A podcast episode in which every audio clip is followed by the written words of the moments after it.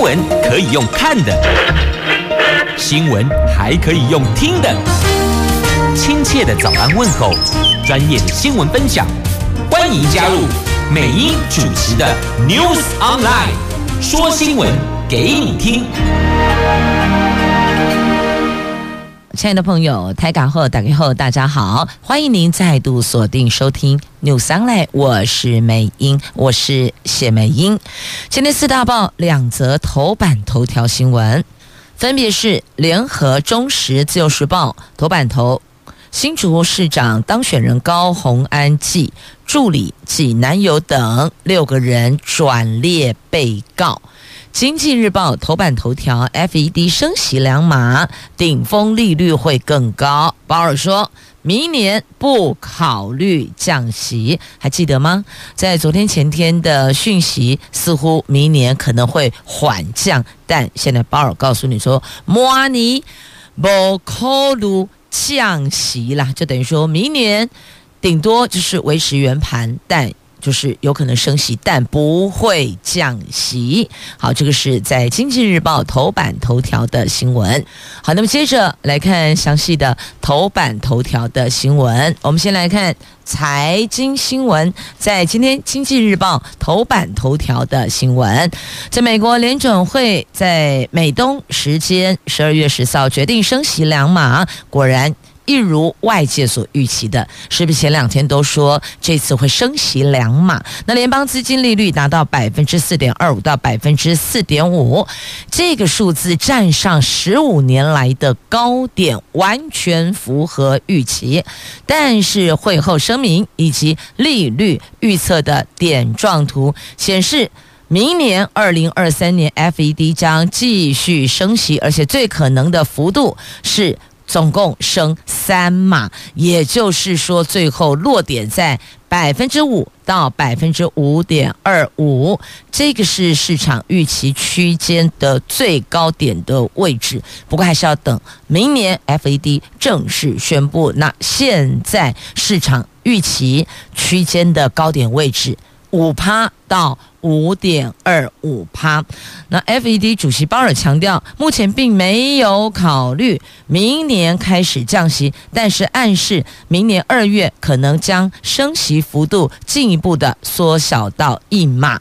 整体决策基调是倾向鹰派的，所以呢，还是要升息，并没有降息，不考虑降息呀。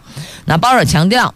FED 持续提高顶峰利率的预测目标，也警告无法信心十足的表示不会再提高利率预估。那被问到明年降息的可能性，鲍尔表示他们没有考虑放松信用，不认为。会考虑降息，直到委员会深信通膨率正持续朝向两趴趋近为止。这个就是考验。而且点阵图中也显示，没有官员预测明年会降息。所以你想想看，主席说没有考虑，所有与会官员通通都没有表示有。降息的空间，或是考虑可能会降息，因此看来看去，现在说明年降息似乎言之过早了。好，但是至少确定明年二月，他说，那如果升息，应该就是大概一码，等于那个升息幅度有比较缩小一些些了啊，一码就是这个百分之零点二五哦，那这个区块就交给。市场再去做评估跟影响了。好，那么时间七点四十五分，先休息进广告，回来再关注今天三个三大报。中时、自由、联合头版头条共同报道的新闻：新竹市长当选人高鸿安深夜移送北检六十万交保。有人说这个叫做选后算账啊，到底是不是安那类？这到底发生什么事儿了？这到底是不是选后算账啊？立法院长游锡坤同意立法院办公室被搜，减掉这兵分八路搜索高虹安相关人等，总共四个人被约谈。深夜，高虹安移送北检，转列被告六十万交保。这是选后大算账吗？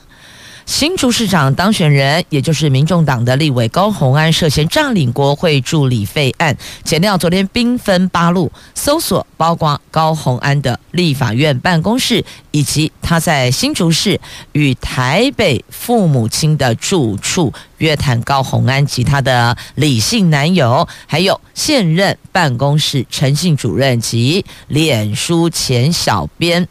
这四名列被告，现任行政主任。黄林慧则是以证人身份被约谈，全案漏夜侦讯。由于目前仍是立法院的会期，所以减掉昨天搜索国会行动引发热议。办案单位说，因为担心高虹安卸任立委之后，立法院公务电脑就缴回证据，恐怕会不完整，检失可能会有检失的可能，才启动侦查行动。那高虹安的国会办公室昨天历经大概两个小时搜索之后，那。陈姓主任被带回北基站约谈，检调搜索的时候，高虹安当时人在新竹。昨天上午十点多，主动到北基站说明。那李姓男友搜索时也不在住处，联系之后大概十一点半前往北基站，所以他们都有到案说明。如果后续认为有逮捕必要，因为高虹安是现任立委，而且正在立法院的会期当中，这个。就必须要另外行文给立法院，经过同意之后才能够逮捕及后续强制的处分。那立法院到底是什么时候知道检方要搜索，却出现不同的说辞呢？确实，现在好像有不同说辞了。那地检署说呢，检察长林邦良昨天上午有打电话给立法院的秘书长林志嘉，告知要前往高虹安的办公室搜索。那经过林志嘉转告立法院长游锡坤，是游锡坤知情同意下才派员跟检察官会合的。那带同两名检察官到中心大楼十楼。高红安办公室搜索，但尤徐坤昨天受访的时候则说，前几天就在林志嘉送上来的签呈上批准同意了，所以好奇怪啊，一个说。前几天他就批准同意，但林志嘉这边却说他是昨天上午啊，台北地检署说这是昨天上午打电话去的，所以到底这个几天的落差是怎么回事呢？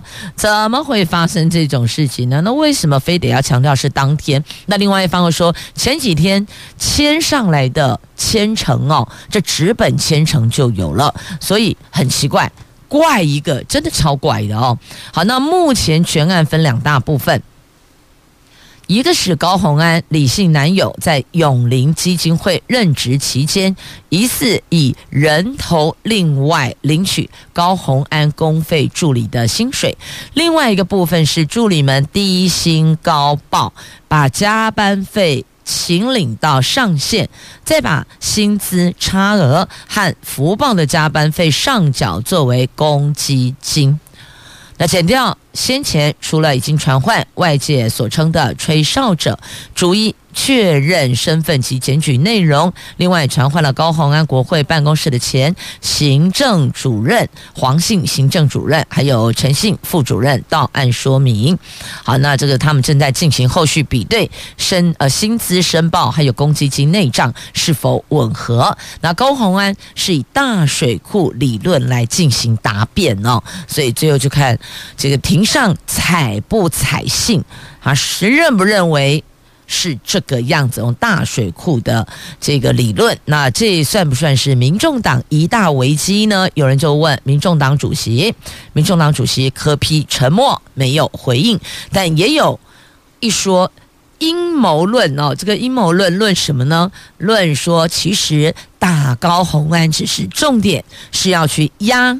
柯文哲啊，要压民众党哦，要压柯文哲，所以这高虹安的部分呢，呃，会毫不手软，因为要打得杀背后的幕后的民众党主席柯文哲，因为今嘛。关键在二零二四的总统大选嘛，所以他们意思是这样。啦因此你发现这件事情蓝绿好像都有份，对吧？好，这个到底真相为何？恐怕天知地知，还有 当事人知了，大概是这样啦。中国时报头版下方来看，这重启小三通到底下面喜尊呐？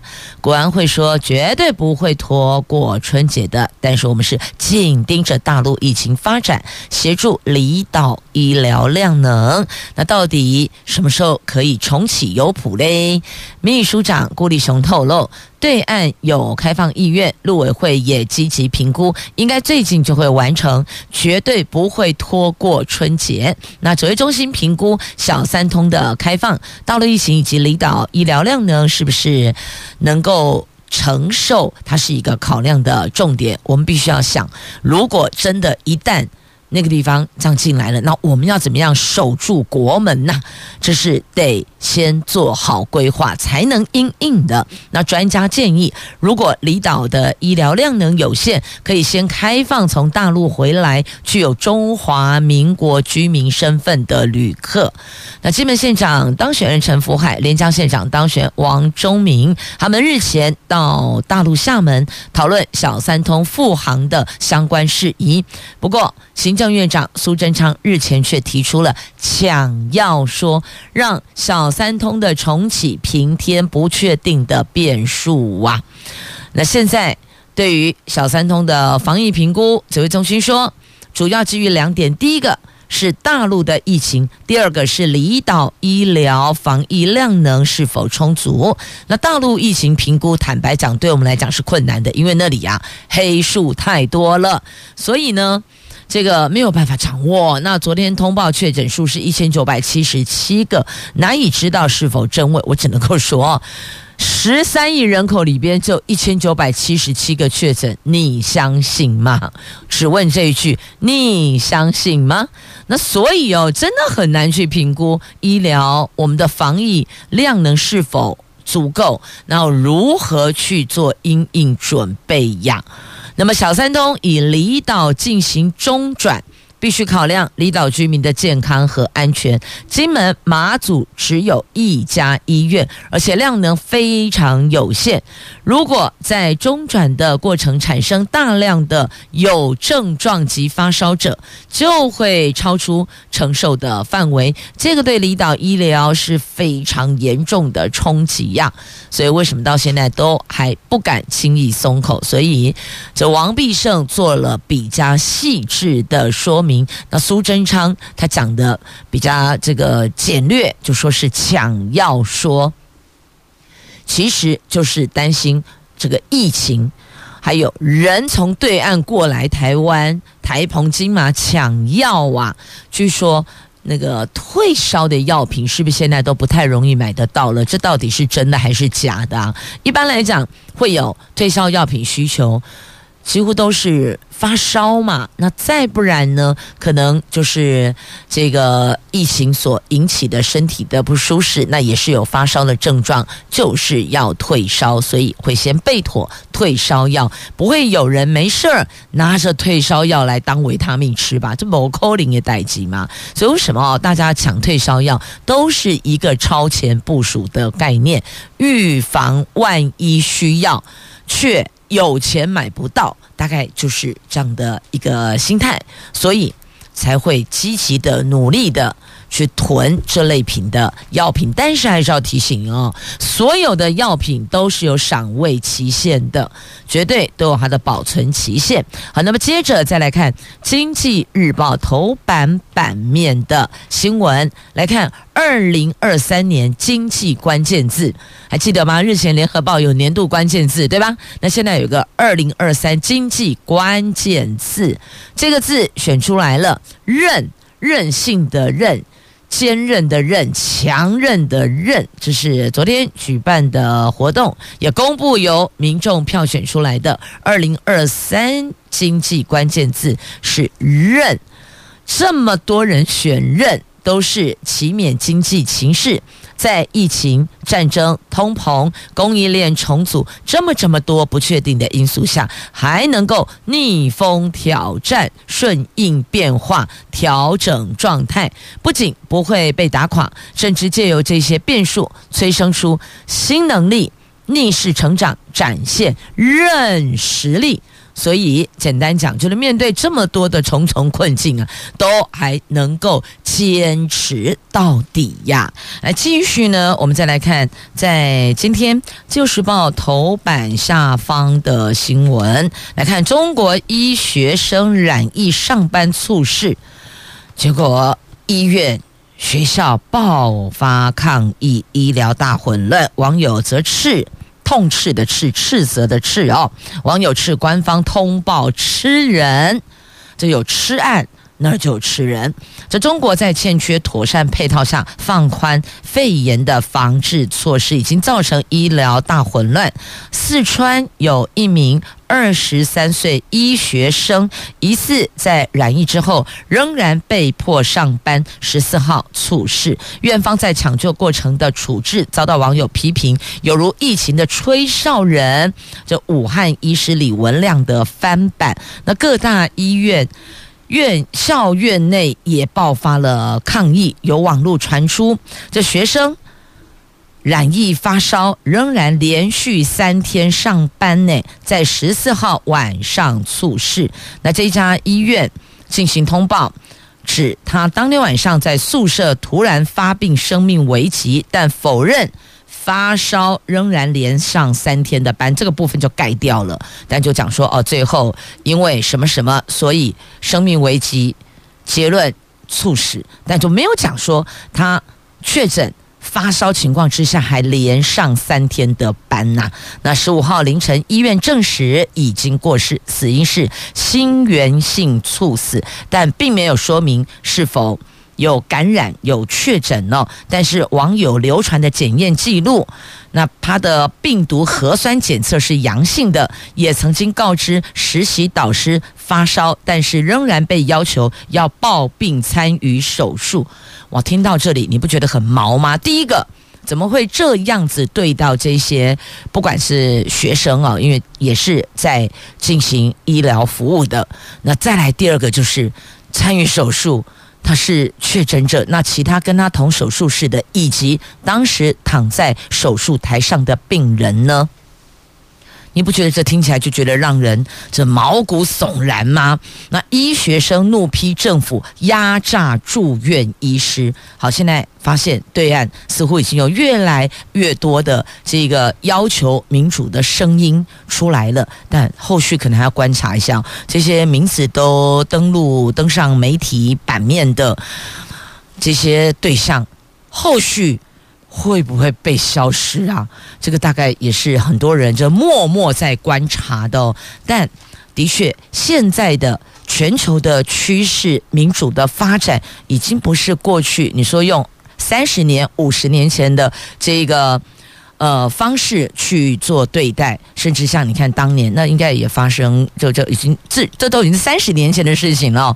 讲到六四天安门，很多年轻的朋友不知道、没听过，那了解之后觉得不可思议，但确实疫情丢西安内，现在当然不可以。这个就是哦，时代的演进，民主的进步，现在已经共产国家有很多的。国民渴望呼吸自由的空气，渴望享受民主的自由啊！好，这个《自由时报》头版版面的新闻。那么接着，同样在《旧时报》头版版面，我们来看下方哦，这是柬埔寨猪仔事件的重演，招揽您境外诈骗。现在修法要重惩这类。不法之徒可以关七年。为了防止柬埔寨诈骗虐囚国人出境沦为猪仔事件再度发生，所以行政院祭出重惩。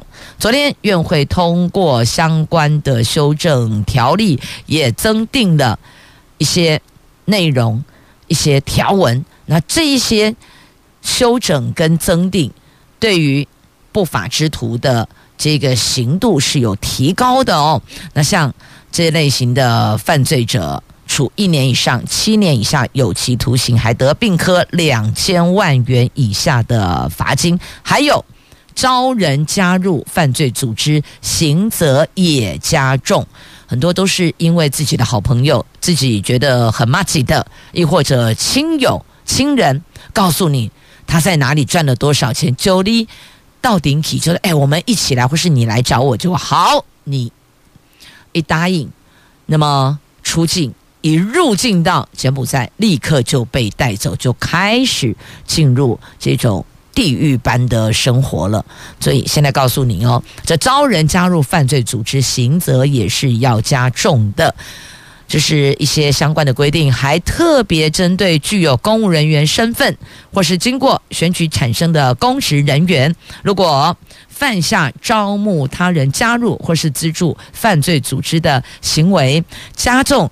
他的刑期到二分之一。草案还对招募他人加入犯罪组织及资助犯罪组织行为，增订没收犯罪组织财产的规定，希望能够透过扩大没收范围，能够断绝犯罪的诱因。记住两个数字：两千万关七年，叫做罚两千万关七年。大概先 run 一下这个，可能就比较会。思考，心生畏惧，可能对于某些不法情事就不会去涉猎了。当然，有些是被迫的，你不做就修理你，也有这个样子的哦。但告诉大家，在找工作的时候，心里思虑一下，为什么这么好康的代志，还轮得到来揪挖起？你只要这样想，你第一关陌生人来。拉你，亦或者这个在应征工作的时候，给了你一个好好美好美的远景，这个好美就是荷包超满的好美的远景，给了你非常好的一个升迁，给了你一个美好的未来。但你要思考的是，我们自己有什么？问咱家己台语人在讲的哈，爸爸妈妈一定要在讲哦。咱家己有虾米财情？哎，当五几块的鸡汤谈，你这样子去想就好了。因为真的是一分能力一分收入，所以有时候理性三秒钟，或许就可以保护自己，不要掉入陷阱了。好，这个是从。陆陆续续的柬埔寨的诈骗虐囚事件，到现在甚至有国内的哦，这个譬如说什么呃，柬埔寨淡水版二点零，类似这个样子的，不一定非得要叫你出国了，现在不一定喽，他可能要的是你的人头账户，就是。去做诈骗所用，因此在这里还是要提醒大家当心留意，尤其是找工作的时候。接着我们来关心哦，这地震在今天《自由时报》头版下方中时 A 十版面来看，华东规模六点二有感强震，有落石砸伤了登山客。规模六以上的地震今年有十二个，算是史上次。多，这时间在昨天，花莲东部外海瑞士规模六点二，深度只有五点七公里的极浅层的强震。气象局说，今年台湾出现规模六以上的地震已经有十二起，规模五到六已经有六十一次，这两个数字都打破历史记录，而且未来一个星期不排除会有规模四左右的余震发生，要注意云嘉南断层。多年都没有动过了，所以我们一直听到都是东部、东部、东部，但不要忘了，我们云嘉南有一个地震断层带，它好多年都没有动过了。这原来预估今年九一八池上规模六点八地震后不会再发生规模六以上的地震，但昨天不仅发生，而且又是在东部位，评估板块之间作用比之前还要更加活跃。提醒必须注意，西部云嘉南地区断层带已经多年没有活动，因此学界是有些担心的。另外，有关台湾地震活跃期，不能只看这一两年，因为活跃期要观察十多年。举个例子，全球地震史最活跃的1955年到1965年这十年间，就是事后观测统计，规这段时间规模八点五以上的地震总共有六个，而1900年到现在规模九以上地震。五次，但活跃期十年内就发生三个了，所以呢，还是有些学者的看法哦，有一点点不太相同，但这个就是历史上的记录，提供您做参酌了。那昨天所发生的强震有落石砸伤了登山客，所以在这里呢，也要提醒所有登山的朋友们也要注意哦，这个路况、山况，还有假设。类似有这个土石松动哦，就千万不要再往前进了，保命最重要，安全第一呀。好，那么接着再来看的是，在今天中时头版下方的新闻，这是有关我们自己的央行到底要怎么个升息嘞？紧跟着美国联准会的升息节奏，央行昨天召开年终理监事会宣布。升半码，也就是升百分之零点一二五，那从贴现率提高到百分之一点七五，这个数字七年来的新高。至于前两季都有调升的存款准备率，这一次维持不动。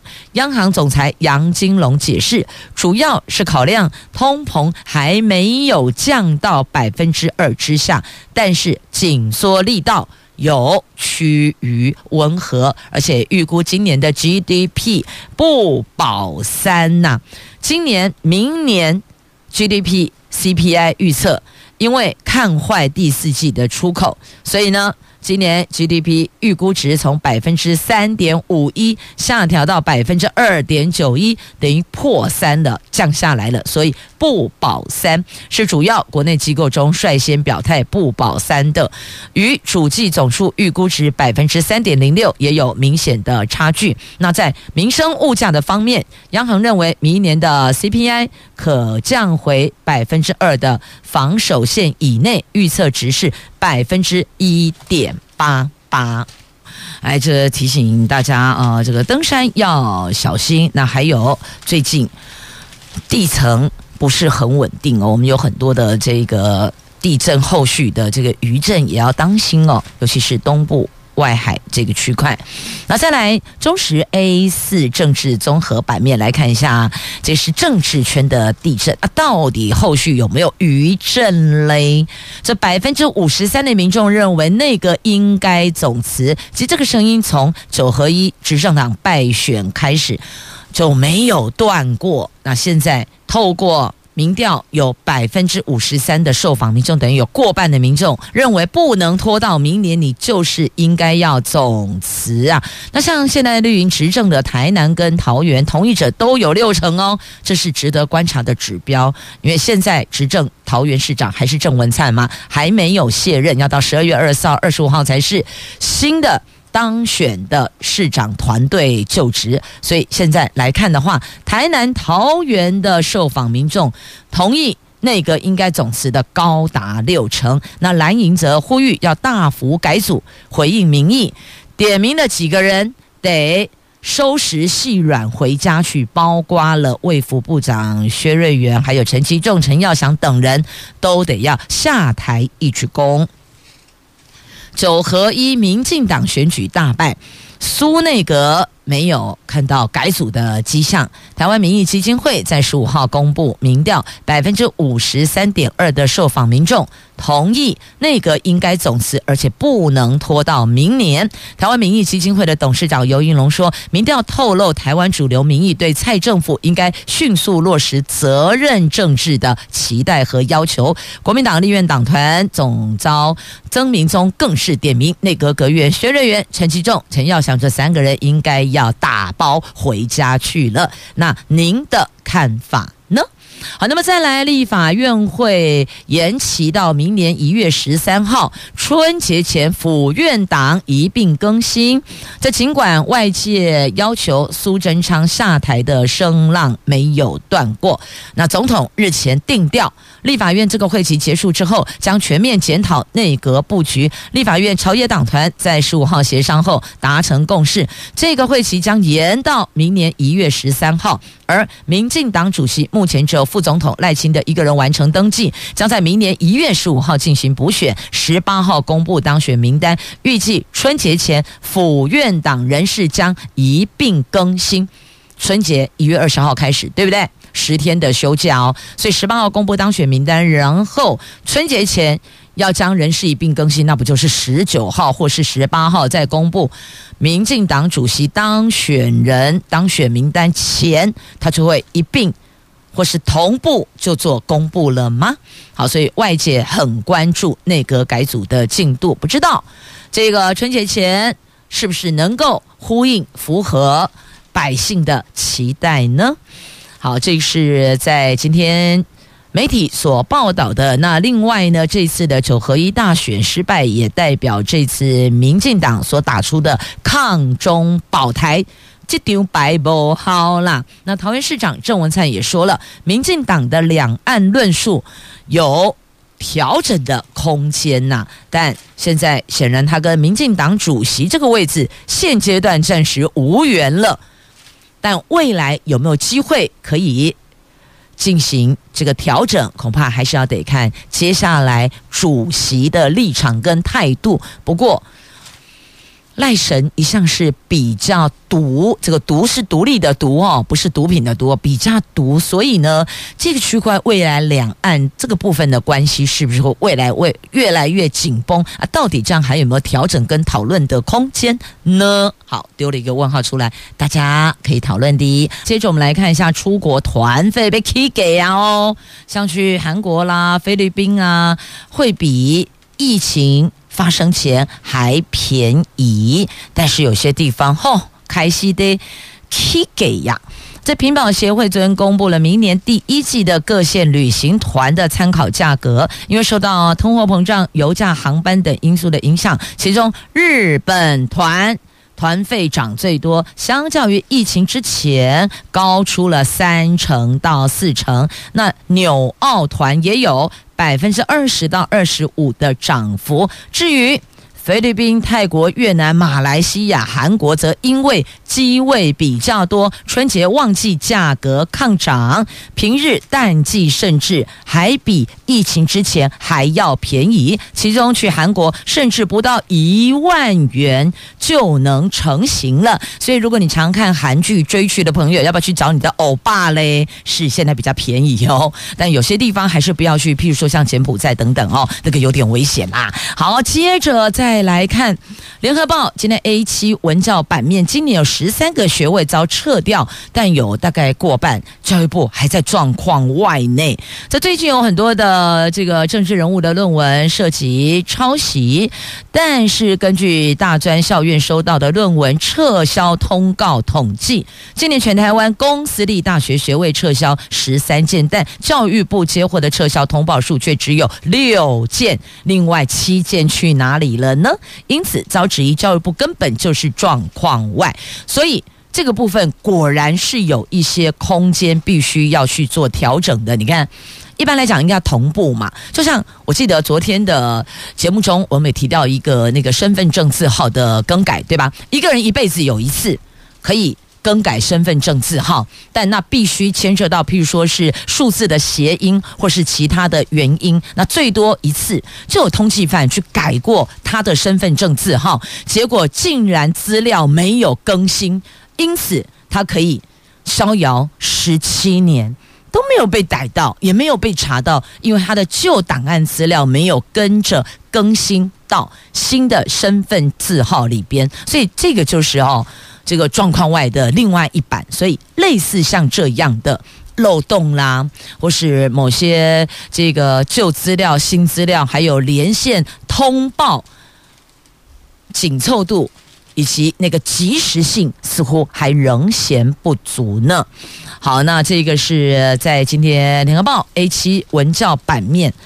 的新闻。那么接着再来《自由时报》的 A 八版面，告诉您小商家降税。延到明年六月，有五十万家的小商家因此受惠。那行政院说，企业申请纾困贷款延到明年四月。这除了核定电动机车跟冷气冰箱的补助，苏院长昨天也宣布，明年度全民健保一般保险费率维持不调，而摊商小吃店依法核实调降查定营业税额的措施也延长到明年六月，大概有五十万家的店家受惠。那还有。企业申请的纾困贷款也延到明年的四月。那再告诉您，我们一般住家汰换冷气跟冰箱，每一台最高省五千。所以哦，如果您有更换家电，那走的是有环保标章的，那就了解一下是不是在我们的这个补助的家电的品项范围内。如果可以申请的话，也是挺不错的。好，再来自由时报头版版面的图文。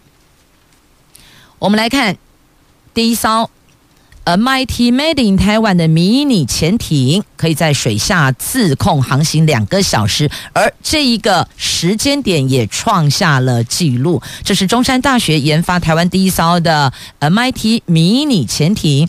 八月份在小琉球搭载双人实测进行水下航行，成功的写下人员入舱三个小时四十分钟，水下自控航行两个小时的新纪录。昨天在台船港湾举行发表会，校长协同海下科研所的教授一起进入舱下水，一起入舱进入舱内，然后下水去见证这一艘迷你舰艇。重三点五公吨，宽三点四公尺，长三点五公尺，高二点八公尺，哎，真的很迷你呢。它的垂直水平向各有两具推进器，最长航行可以达到八个小时，操作水深二十公尺。好，重点是呢，它成功的航行两个小时，而且它是我们台湾第一艘的迷你潜艇。啊，你有了解不？好，这是在。诶节目最后，与您一起来分享的话题，那么也要给我们所有的这个团队哦，研发团队，不管是天上飞的，还是这个水里游的，只要是对我们这个国家进步有帮助的，对我们的这个专业领域有精进的，我想应该都要给予。高度的肯定哦，其实我正在找歌曲，因为刚好拉的这首歌好像不是很配，不是很适当，但不过没关系，我们调整个方向。张韶涵的做事装腔，好，不管怎么样，总是摆出了个样子来。给大家瞧瞧，尤其是要给对岸瞧瞧，是吧？好，那么也谢谢朋友们收听今天的节目。今天是星期五，明后两天周休假期，天气有冷，注意保暖，尤其家中有长辈的朋友们。要提醒家里的长辈早晚添加衣物，那尽量减少户外的活动，因为听说、传说，有人说，其实就是气象局说的，这两天最冷，就是我们中秋假期最冷，可能会到八度。那八度代表什么？体感温度会更低，因为台湾湿湿冷冷的，所以那个体感会再更低。能不出门就别出门了吧，在家。窝着暖暖的，看看电视也是不错的呀。谢谢朋友们收听今天节目，我是美英，我是谢美英，祝福你有温暖而美好的、愉快的周休假期。下个星期上午的七点半，我们空中再会了，拜拜。